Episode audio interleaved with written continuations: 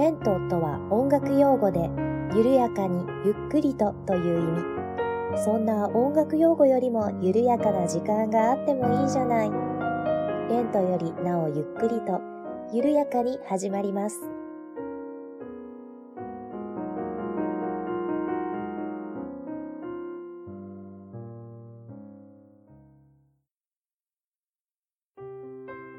こんにちは、はじぶきゅうふです。レントよりなおゆっくりと第22回目の配信です。どうぞよろしくお願いいたします。えー、今回はですね、えー、私の中でお話ししようと思っていたことがあったんですけれども、そういえば9月30日はポッドキャストの日だなということで、えー、ちょっと自分の中で予定を変更して、え今回はポッドキャストについてお話をしていきたいなと思っております。では今日はもう早速本編に移ります。どうぞ最後までお付き合いよろしくお願いいたします。はい。というわけで、ポッドキャストについてお話をさせていただきたいんですが、えー、そもそもですね、私がポッドキャストを聞き始めたきっかけというところからお話をしていきたいなと思います。えー、私がポッドキャストを聞き始めたきっかけなんですが、そもそもいつから聞いているかなんですけれども、意外とポッドキャストを聞き始めた歴は浅いです。えー、2年経ってないですね。1年半ぐらいかなと思います。えー私がですね、2017年の12月に結婚しまして、えー、実家が私兵庫県なんですけれども、えー、結婚する前に、あの、主人が転勤になっちゃいまして、えー、福岡に、えー、転勤ということになってしまったので、結婚して、えー、私は福岡に嫁に行ったわけなんですね。で、それまで私、兵庫県から出たことがなくって、えー、初めての県外での生活ということで、で、仕事も辞めて嫁いで行ったので、こう、あの、周りに知っている人が誰もいない。そして、あの、私もともと結構人見知りなところもあるので、あの、専業主婦という名の引きこもりになりまして、そうですね。まあ数ヶ月専業主婦をやっていたわけなんですね。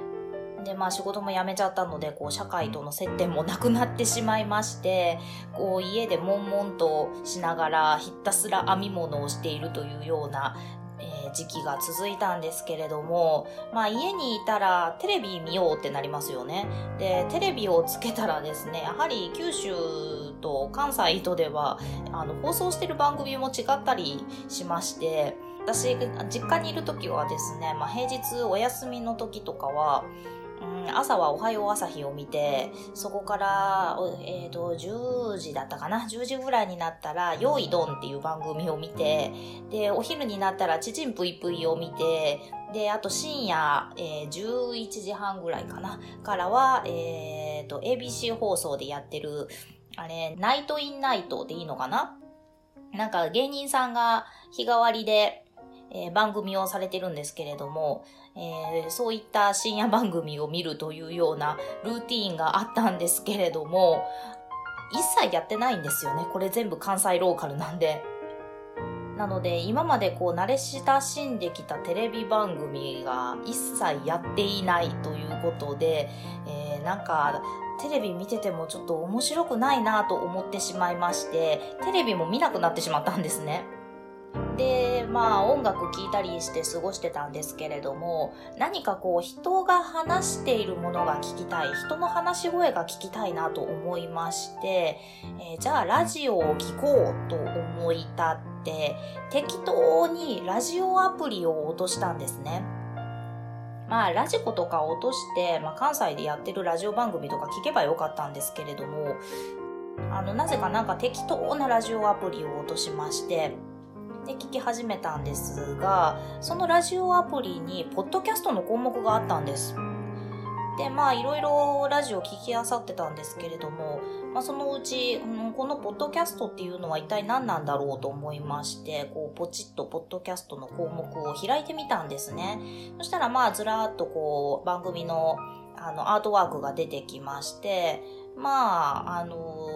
有名な方がやってるポッドキャストもありますよね。三四郎とか、ヒゲ男爵とか、サンドイッチマンとか、あの、そういうものも出てきて、まあ、そういうのもちょっと聞いてみたりもしたんですけれども、なんかこう、なんだろう、素人の人がやってる番組もこれはひょっとしたらあるのじゃないかなと思いまして、で、この知ってる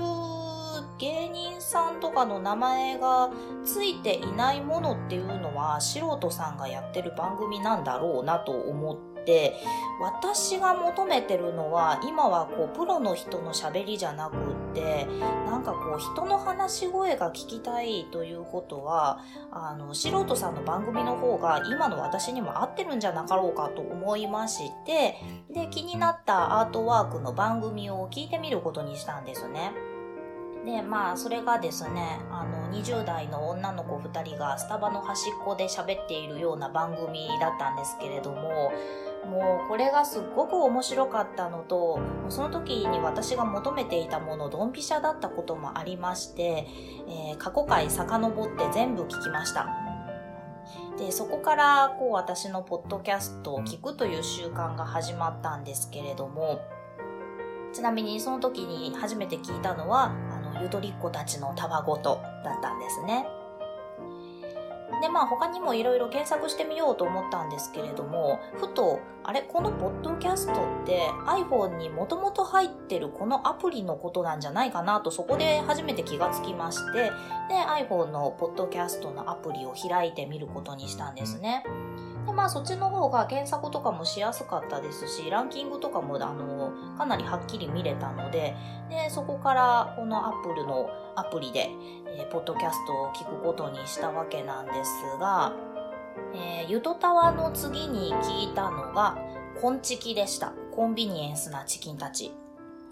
で、なぜこんちき聞いたかと言いますと、あの、コンチキって今新しくリニューアルされてるんですけれども、旧こんちきのその前というのが、地方のクラブ向上委員会っていう番組だったんですね。で、確か配信者名も今、あの、ミヤウッシーとかになってると思うんですけれども、あの、配信者名も、あの、地方のクラブ工場委員会っていう名前で当時配信されていたんじゃないかなと思うんですね。で、私はそこに引っかかりまして、あの、もう番組名は多分、コンチキになってたと思うんですけれども、その地方のクラブ工場委員会っていうところに引っかかったわけなんです。というのもですね、あのー、まあ、結婚するのと同時に辞めてしまった会社ではあったんですけれども、あの、独身の時に働いていた職場でですね、あの、プレイすることはなかったんですけれども、DJ の知識だけ私頭に詰め込んだことがあったんですね。機材とか、あの、直接プレイするっていうこともなかったですし、クラブとかにも行ったことはなかったんですけれども、なぜかこう、機材のスペックとか、使い方とか、そういうことだけ勉強したことがありまして、あの時 DJ 勉強するの苦労したなそしてクラブとか一回も行ったことなかったなと思って聞いてみたというのが始まりです。で、まあ、こんちき、あの、非常に面白くてですね、あの、そこからズブズブと、えー、ポッドキャスト沼にはまっていきまして、こんちきも過去回全部遡って全て聞いてしまって、で、他にもいろいろ番組を漁って聞き始めたという感じです。で、まあ、そこから今に至るというような感じなんですけれども、えー、まあ、沼にはまるのと同時に、こう、番組の感想とかもつぶやきたくなって、ツイッターも始めたんですね、そこで始めて。で、ある日、こう、こんちきの感想をつぶやいたところ、すぐにみやさんとウッシーさんが反応してくださいまして、で、そこからさらに嬉しくなって、えー、こんちきをさらに聞くようになったという感じだったんですが、あの、2019年の3月に、こんちきが、あの、おのぼりさんパレード2019 in 福岡っていうのをやったんですね。で、あ、今月のメンバーが福岡に来るということで、私すっごく楽しみにしてたんですけれども、えー、その直前に、あの、主人に事例が出まして、関西に戻ることになってしまったんですね。で、おのぼりさんパレードの数日後が引っ越し日ということで、まあ、頑張ればおのぼりさんパレード行けなくはないけれども、これ、引っ越しの準備しないと確実に間に合わない日程だなと思いまして、えー、ちょっと参加を諦めようかなと思ったんですけれども、それでもちょっとこれ少しだけでも行かなかったら絶対に後悔するなと思いまして、まあ、ちょっと冷蔵庫の中にちょっと食材が大量に残っていたということもあったので、あの、何かちょっとおかずになるものを差し入れとして作って、少しだけ顔を出させていただいたんですね。おのぼりさんパレードに。そしたらもうそこでもう皆さん本当にありがたいことにめちゃくちゃチヤホヤしていただきまして、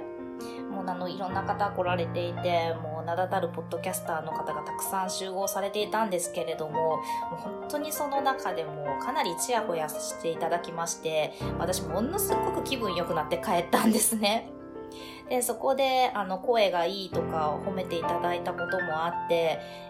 えー、私、関西に帰ったら、ポッドキャスト始めてやるって思ったのが、えー、始めようと決意した一コマです。で、そもそもですね、ポッドキャストを今度は始めようと思ったきっかけは、まあまあ、引き金はそこだったんですけれども、あの、小さい時からうすらぼんやりと、こう、ラジオを配信する人になりたいなっていう夢はあったんですね。というのも、まあちょっと家庭の事情もありまして、私、幼稚園ぐらいの頃から夜更かしっ子でして、これも関西に住んでいた方なら聞いたことがある方も多いかもしれない ABC ラジオで夜の10時から放送されていたミュージックパラダイスという番組がもう小さい時から大好きだったんですね。あの、私のポップスの知識は全てここから仕入れていたと言っても過言ではないくらい。はい、もうずっと聞いていまして、まあ毎日聞いてたわけじゃないんですけれども、えー、よく聞いていまして、その中でも木曜日のパーソナリティだった、えー、と、片山純子さんっていう方がいらっしゃるんですけれども、この方が大好きで、よくこう声真似とかをしていたんですね。で、幼稚園の先生の前で、この片山純子さんのモノマネして先生をポカーンとさせたという記憶があるので、うん、幼稚園の頃から聞いていたんだろうなと思うんですけれども、まあ、そんな経緯もありまして、こう、何かラジオを配信する人になりたいな、あの、片山淳子さんみたいになりたいなっていう、うすらぼんやりとした夢は、こう、あったわけなんですね。なので、こう、ポッドキャストを聞いてるうちに、これひょっとしたら頑張れば私も配信できるんじゃないのかな。あの、小さい時にうすらぼんやり思っていたラジオを配信する人になりたいっていう夢がもしかしたらこれは叶うんじゃないのかなと思って、まあ、ポッドキャストずっとやりたいと思っていたという、えー、経緯もあります。で、まあ、無事に関西の方に引っ越ししてきまして、実はその後ですね、あの、お弁当の蓋の鬼おろしさんとか、えー、アラレミックスのちょろっと急カーブの直人さんとかとお会いする機会もあったりしまして、で、さらにこう、ポッドキャストをやろうという、こう、決意が芽生えたという感じですね。で、まあ、その他にもですね、あの、ペペオバ、ペペロンチーノオーバードライブで、今、あの横綱どこいしょ、横どこっていう番組もされているくまさんにもちょっとご協力をいただいたりもしまして、で、こう番組配信にこぎつけられたというような経緯が実はあったわけです。ので、本当にですね、あの、おのぼりさんパレードでお会いした、あの、みやさん、ウッシーさん、グリーンさんはもちろん、えー、その時にお会いした北九州の片隅の大場さんとか、農家の種のつるちゃんさんとか、兄弟のくだらない話のきょうちゃんとか、あとは SS ステディのステディさんとか、おじさんの知らない魔女の話のマーヤさんとか、その時に少しお会いしてお話をさせていただいた記憶があるんですけれども、まあ、本当にあのこういう方々にすごく刺激を受けて、えー、ポッドキャストを始められたというような経緯があります。なので、あの、私本当に、あの、すごく感謝しております。という、まあ私がポッドキャストを聞き始めて、あの、配信を始めたという経緯になるわけなんですけれども、まあその他にもですね、もう本当にいつもあのお便りをくださる方ですとか、あともうハッシュタグでいつも感想をつぶやいてくださる方、DM をくださる方、本当にもういろんな方に支えていただいて、私はこのポッドキャストをあの続けられていると思っているので、もう皆さんには本当に感謝しかないです。もう常にね、小躍りしたい気分でおります。ま、そしてこうポッドキャストを配信することであの私夢が2つ叶ったんですよね。まあ、一つは先ほども言ったようにラジオを配信する人になりたいっていう小さい頃にうすらぼんやり抱えていた夢。そしてもう一つは、あの、私ピアノを弾いて BGM として使ってるので、あの、私のピアノをいろんな人に聴いてほしいという夢。まあこれも小さい頃にはあのピアニストになりたいという夢を抱えていたわけなので、まああの、ピアニストではないけれども、まあ広い意味でこう私の演奏を不特定多数の人が聴いてくださるっていうのは、夢が叶ったんじゃないかなと思っています。まあ、他にもですね、まあ、こう、夢が叶うと、あれもこれもと、他にもムクムクといろんな欲望野望が湧いてくるので、うん、また、そうですね、一つずつ叶えていけたら嬉しいな、と思っています。というわけで、えー、私とポッドキャストについて本日は語らせていただきました。これからもぼちぼち配信していきたいなと思っておりますので、またこれからもどうぞよろしくお願いいたします。そしてそうですね、もっとポッドキャストが広まっていけばいいなと思っております。そのためにもね、なんか私が何か貢献できることがないかなとも思っていますし、そうですね、ゆくゆくは、えー、ポッドキャスト界に貢献するためにも、えー、ぼちぼち頑張っていく所存でございますので、どうぞ皆さんこれからもよろしゅうお頼申します。といったところで、本日はこの辺にさせていただきたいと思います。お聴きいただきましてありがとうございました。